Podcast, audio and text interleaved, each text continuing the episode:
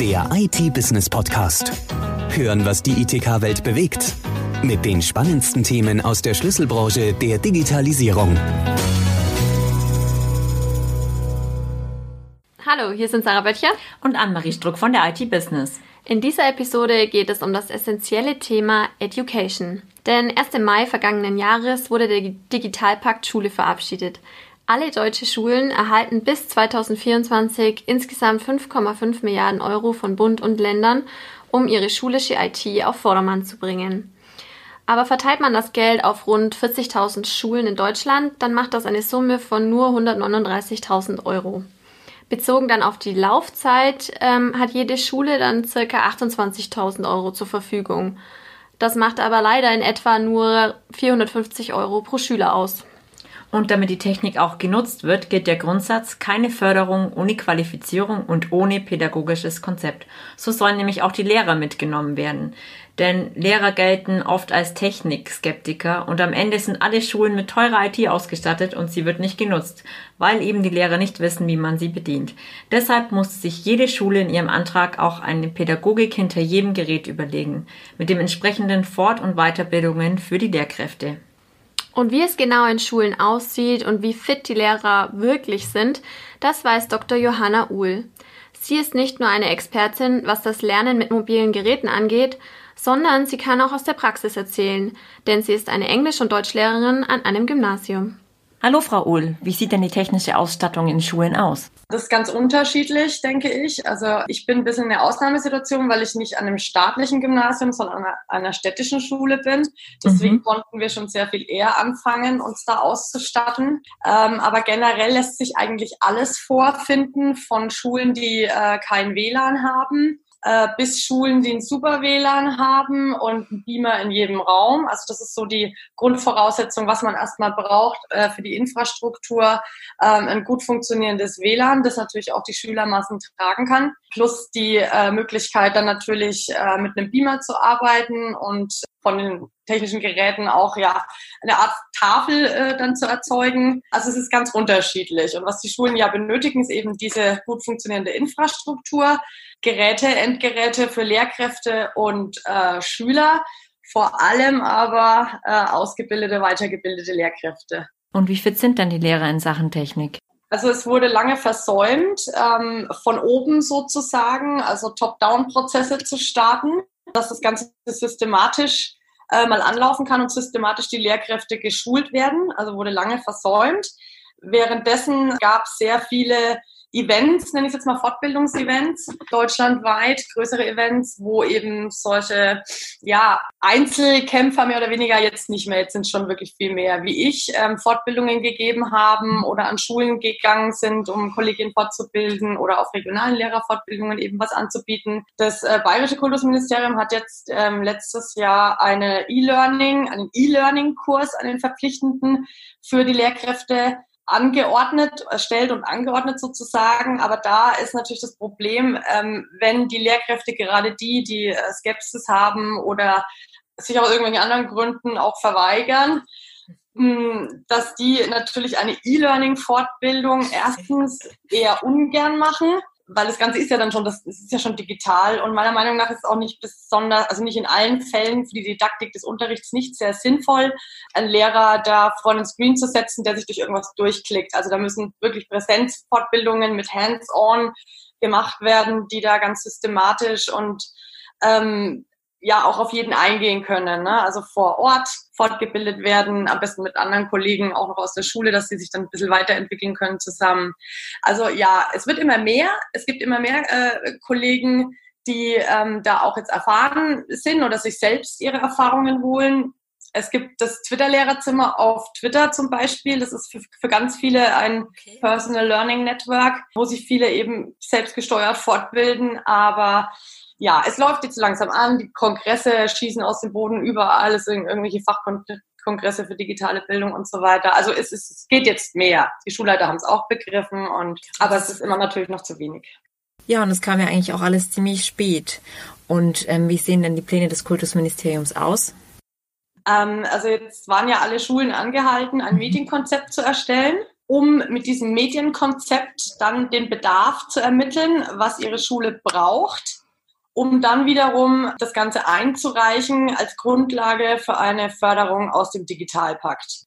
Ja. An der Sache war aber auch, dass jede Schule und jede Fachschaft, äh, also jedes Fach, sich zusammen dieses Medienkonzept selbst überlegen sollte was natürlich schwierig ist und die Lehrkräfte gar nicht wissen, was man machen kann, womit man es machen kann. Und ja, mhm. also es ist, ist ganz schwierig eigentlich. Ne? Also die Schulen haben da alle gekämpft, ähm, auch wieder, weil es eben keine Top-Down-Prozesse gab musste jede Schule das einfach selber machen und viele sind einfach da auch nicht aufgeklärt genug und wissen eigentlich gar nicht, was sie jetzt machen sollen ganz abgesehen von der Technik, ne, sollen wir jetzt Microsoft Chromebooks nehmen oder sollen wir jetzt lieber iPads nehmen? Und also selbst meine Schule ist da keine Ausnahme, obwohl wir das schon so lange machen. Es ist sehr schwierig. Die Lehrer werden jetzt ausgestattet mit Endgeräten. Die Schulen sollen auch für die Schüler Endgeräte bekommen, die sie aber nicht mit nach Hause nehmen können. Äh, was natürlich ein richtiges, echtes Lernen dann auch wieder behindert, ne? wenn, wenn diese die nicht mit heimnehmen können, die Geräte. Sie haben den Medienentwicklungsplan ja schon angesprochen. Die Vorgabe ist ja keine Förderung ohne pädagogisches Konzept. Das heißt, die Schule überlegt, welche Geräte es gibt und wie sie sie pädagogisch einsetzen können. Ähm, beziehungsweise was haben wir, ähm, äh, welche Inhalte ähm, müssen wir methodisch wie transportieren und welche Technik brauchen wir dann dazu? das ist der Punkt, wo, wo ja, wie gesagt, einfach noch viel zu wenig Wissen auch unter den Fachschaften und Lehrkräften besteht. Und das andere ist einfach mal so die Hardware und Infrastruktur. Ne? Also wie schaut's aus mit unserem WLAN? Brauchen wir da irgendwie was? Wie schaut's aus mit Beamern? Brauchen wir da was und so weiter? Genau, also dieser Bedarf muss erstmal ermittelt werden.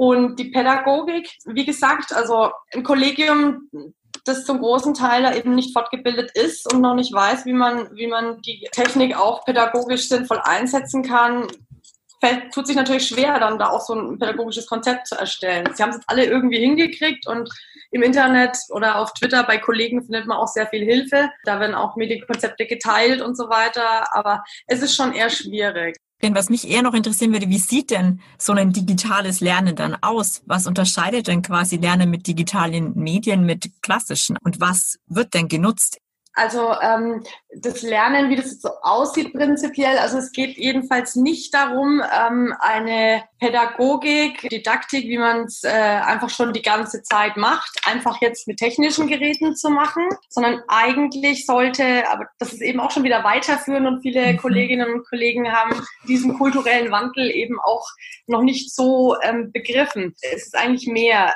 das Lernen oder die Welt, sagen wir es jetzt einfach mal kurz, hat sich durch die digitale Transformation einfach verändert und befindet sich in ständiger Veränderung und ähm, die hört auch erstmal nicht auf. Und ähm, dafür werden einfach ähm, ganz andere Kompetenzen auch notwendig, die wir den Schülern mit an die Hand geben müssen. Einerseits für ihr berufliches, ihre berufliche Zukunft, dass sie natürlich auch den Umgang über eine Excel-Tabelle hinaus mit den digitalen Medien lernen müssen weil sie natürlich auch im, im Beruf vermehrt gefragt werden. Und andererseits ist es eben dass sich jetzt gerade mit Web 2.0 und so weiter, mit den ganzen vernetzten Medien, auch die Art und Weise, wie Menschen arbeiten, verändert haben. Also man muss einfach vermehrt äh, im Team arbeiten können, kollaborativ arbeiten können und das ist durch die vernetzten Möglichkeiten einfach sehr wichtig. Mhm. Ähm, es gibt diese berühmten vier Ks, die vier Kompetenzen, die einen ganz gut durch diese Zeit der digitalen Transformation oder ob sie auch aufhört oder nicht, wie auch immer,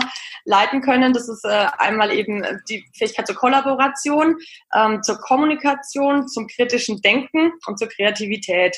Äh, also Kreativität auch im Sinne von in der Lage sein, Problemlösungen zu finden, für sich stets immer weiter verändernde und neue Herausforderungen. Und kritisches Denken insofern, wenn man jetzt anschaut, wie sich die Welt auch verändert durch Social Media und so weiter, durch Fake News, dass man einfach lernen kann, die Medien ja zu bewerten, die, die man nutzt, zu verstehen auch. Also da, das spielen so tausende von Dingen eine Rolle, Datenschutz, ähm, Persönlichkeitsrechte, das sind ja alles auch solche Felder, vor allem Datenschutz. Ähm, das sind selbst die Technik-User wie ich äh, oft auch nicht ganz sicher, ja, und auch mhm. da besteht sehr viel Unsicherheit. Und ja, wie sich das Lernen jetzt dadurch verändern kann, eben, also man kann sehr viel besser individualisieren und differenzieren. Also wir können ja nicht davon ausgehen, dass eine Schulklasse eine äh, komplett homogene ähm, Gruppe ist, in der jeder das Gleiche weiß, kann und äh, lernt. Ja. Und wir beschulen, wir beschulen ja noch äh, oft unsere Schüler und lehren viel mehr, als sie lernen zu lassen. Also eigentlich sind es ganz alte pädagogische Grundsätze. Die Schüler lieber in einer Lernumgebung die man vorbereitet hat, ein, ein Lernexperte oder so, ähm, lernen lassen, Dinge bereitstellen, dass sie auf Wegen selbst herausfinden können, ähm, ja, was, was jetzt denn äh, Sache ist, bei welchem Lerninhalt auch immer. Und die digitalen Medien, die stellen uns jetzt halt ganz viele Möglichkeiten zur Verfügung, die das Klassenzimmer öffnen. Ähm, einerseits dadurch, dass sie verschiedenste Tools zur Verfügung stellen, mit denen gearbeitet werden kann, mit denen auch vermehrt produktiv gearbeitet werden kann und auch selbstgesteuert, explorativ, allein dadurch, dass wir eine Anbindung an das Internet haben, steht uns eigentlich ja die Bibliothek zum Weltwissen sozusagen offen. Und dann durch die Vernetzung der Medien ist es eben jetzt möglich, da viel vermehrt kollaborativ und kooperativ eben auch zu arbeiten. Das ganz konkretes Beispiel jetzt in der Hausaufgabe zum Beispiel, sich zwei Schüler ähm, über ein vernetztes Medium, äh, wie zum Beispiel ein kollaboratives Whiteboard oder einfach eine Keynote-Präsentation, in der man auch kollaborativ arbeiten kann, in der Hausaufgabe auch vernetzen, da auch gemeinsam agieren können, gemeinsam Dinge äh, produzieren können mhm. und kommunizieren können und dann nicht in der Schule in diesem ganzen Pulk zu sitzen, wo nicht differenziert werden kann, wo man auch nicht gerade bei mir im Fremdsprachenunterricht, ich würde am liebsten jeden Schüler ständig zum Sprechen bringen, ne? oder aber in 45 Minuten bei 25 Schülern und drei Stunden in der Woche ist es sehr schwierig. Deswegen kann man viel aus dem Unterricht heraus verlagern, sodass die Kids dann auch im Nachmittag einfach kommunikativ agieren können miteinander. Und das ist zum Beispiel ja auch ein ganz wichtiger Faktor einfach fürs Lernen, ne? das soziale Lernen und mit anderen sich mit einer Sache beschäftigen.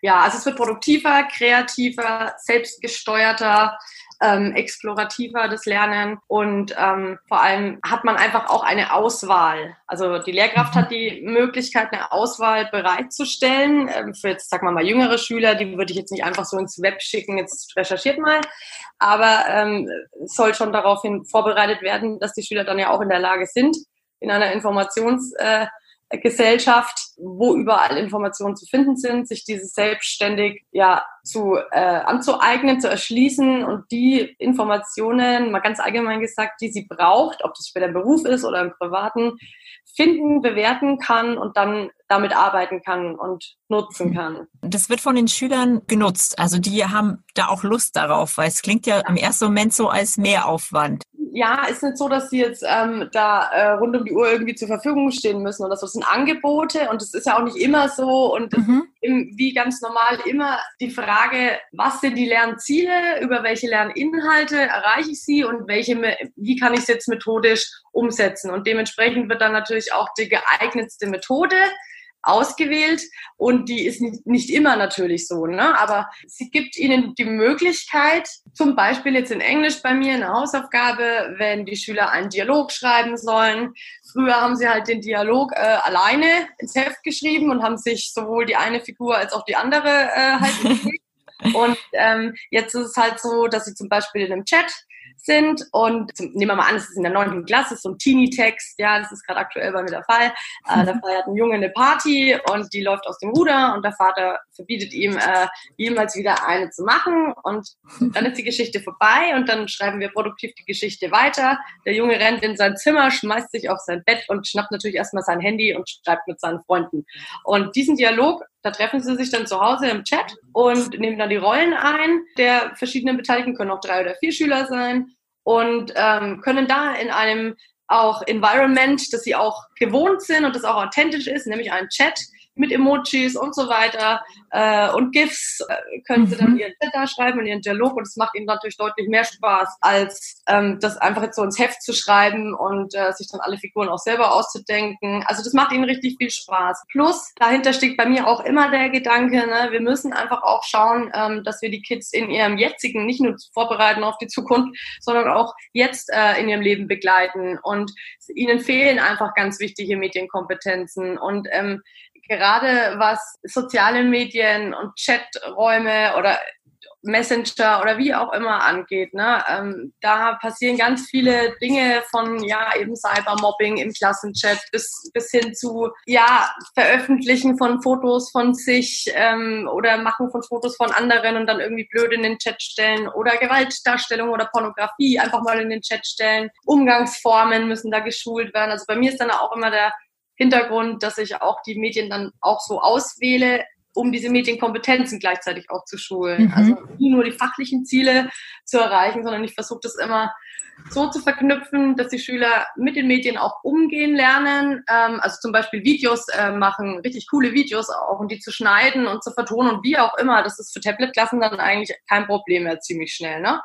Und ähm, mit wenig Aufwand, kostenlosen Apps äh, eine große Wirkung erzielen und dann einfach auch da in der Lage sein, diese Medien kennenzulernen, nutzen zu können und dann auch zu verstehen, wie ich andere bewerten kann. Also wenn ich ein Greenscreen-Video schon mal gemacht habe, das täuschend echt mich an die Südsee versetzt und ich so tue, als wäre ich jetzt gerade am Strand und chill, ähm, dann kann ich auch besser erkennen, wenn mir Fake News äh, oder gefakte Beiträge unterkommen, wenn ich weiß, wie einfach das ist. Ne? Mhm. Ähm, zum Beispiel, also es ist immer so ein Verknüpfen von fachlichen Inhalten und, und ähm, dem Ziel, auch Medienkompetenzen in vielerlei Hinsicht zu schulen.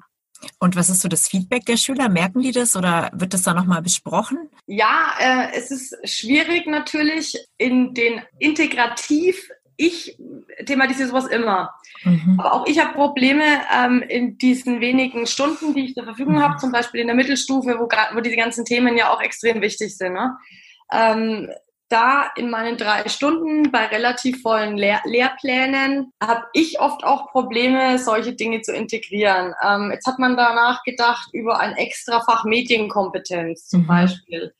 Ähm, es gibt Gruppen wie die Netzgänger oder Medienscouts, wo pädagogische Institutionen, Schüler, Schulen ähm, in diesen ganzen wichtigen medienpädagogischen Dinge, die dann wiederum kleinere Schüler schulen. Also das ist eine ganz tolle Sache. Also da kommt dann, kommt dann, je nachdem, wie das organisiert ist, kommen entweder Schüler an die Schule und bringen das einem anderen Team bei, bilden die sozusagen aus zu Medienscouts und diese Medienscouts, die dann so in der neunten oder zehnten Klasse sind, gehen dann in die sechste oder siebte Klasse und machen mit denen mal ein paar Stündchen dies und das, also mhm. kleine Projektarbeiten, um die eben im Umgang mit den Medien zu schulen, auf äh, Gefahren hinzuweisen oder so. Auch die Polizei äh, bietet da ganz tolle Sachen ähm, und kommt an Schulen und aber das ist so wirklich richtig integrativ in den Unterricht integriert wird. Das wird jetzt kommen, also diese KMK, äh, ähm, Beschlüsse, diese Kompetenzen.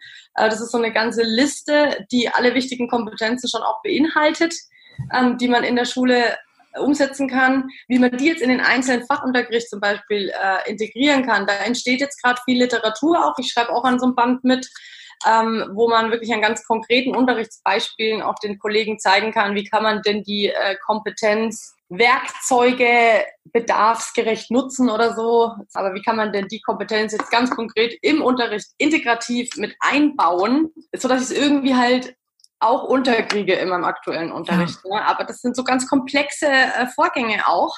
Das ist äh, nicht so einfach. Also die meisten Lehrkräfte werden dann schon damit zu tun haben, die Medien selber kennenzulernen, das Ganze mit ihrer didaktischen äh, Expertise zu verknüpfen und dann selber erstmal Wege zu finden, wie kann ich meinen Unterricht verändern, so dass er auch den außerschulischen Umweltbedingungen gerecht werden kann das ist also alles schon ein Riesenschritt äh, und damit haben sie schon mal recht gut zu tun. Deswegen brauchen sie da einfach auch mehr Hilfestellung. Und äh, da entsteht gerade auch ganz viel und wird jetzt publiziert und mhm. gibt es auch ganz tolle engagierte Leute, auch in Bayern. Ähm, unsere Bayern Edu-Gruppe, ähm, die haben so Diebes-Maps erfunden sozusagen. Mhm. Ähm, das ist quasi so eine DIN A4-Seite, ähm, wo so eine Unterrichtseinheit abgebildet ist äh, mit Unterrichtsinhalten, Unterrichtszielen ganz konkret für die einzelnen Fächer und mit welchen Medien dann man arbeiten könnte, um diese und jene Kompetenz noch nebenbei eben zu schulen.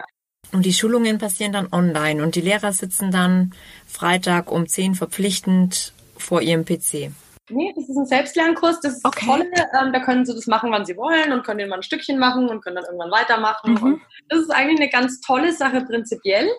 Ähm, das ist ein Lernen, wie es auch der Zeit äh, entspricht. Ähm, immer dann, wenn ich gerade Zeit und Lust habe, ja. habe ich die Möglichkeit, das zu lernen, was ich möchte. Das ist aber wiederum für andere Kolleginnen und Kollegen, und das, ich kann es auch verstehen, weil wir Lehrer sind wirklich sehr belastet mhm. ähm, mit tausend Dingen. Und wir sind da sehr belastet und ist halt auch wieder so ein Problem. Es müssen einfach da auch mehr Freiräume geschaffen werden. Für die Kolleginnen und Kollegen, die eben jetzt nicht da so affin sind, Möglichkeiten, dass die zusammen wohlbehütet auch abgeholt werden, ne, da wo sie sind, ohne irgendwie einen Druck auszuüben und ohne, einfach, dass man sie überzeugen kann, dass das wirklich toll ist und dass es da tolle Möglichkeiten gibt. Ne? Und dass es gar nicht so schwer ist und man muss einfach auch mal gezeigt bekommen und, und dann muss man es mal machen und vielleicht dabei begleitet werden. Und das ist bei so einem E-Learning-Kurs eben auch nicht der Fall. Mhm. Ja? Also dann lieber so ein Live-Webinar ähm, wo man auch kommunizieren kann und, und schön was gezeigt bekommt mhm. und ähm, nicht jetzt einfach jemanden vor den Screen setzen und da fortbilden. Vielen Dank für die spannenden Insights in das Schul- und Lehrerleben und an unsere Hörer. Vielen Dank fürs Zuhören und freuen Sie sich auf unseren Podcast in zwei Wochen. Der IT-Business Podcast. Hören, was die ITK-Branche bewegt. Der Audiopool für die spannendsten Themen der größten Branche Deutschlands. Jetzt abonnieren auf Spotify, Soundcloud, YouTube, Deezer und iTunes.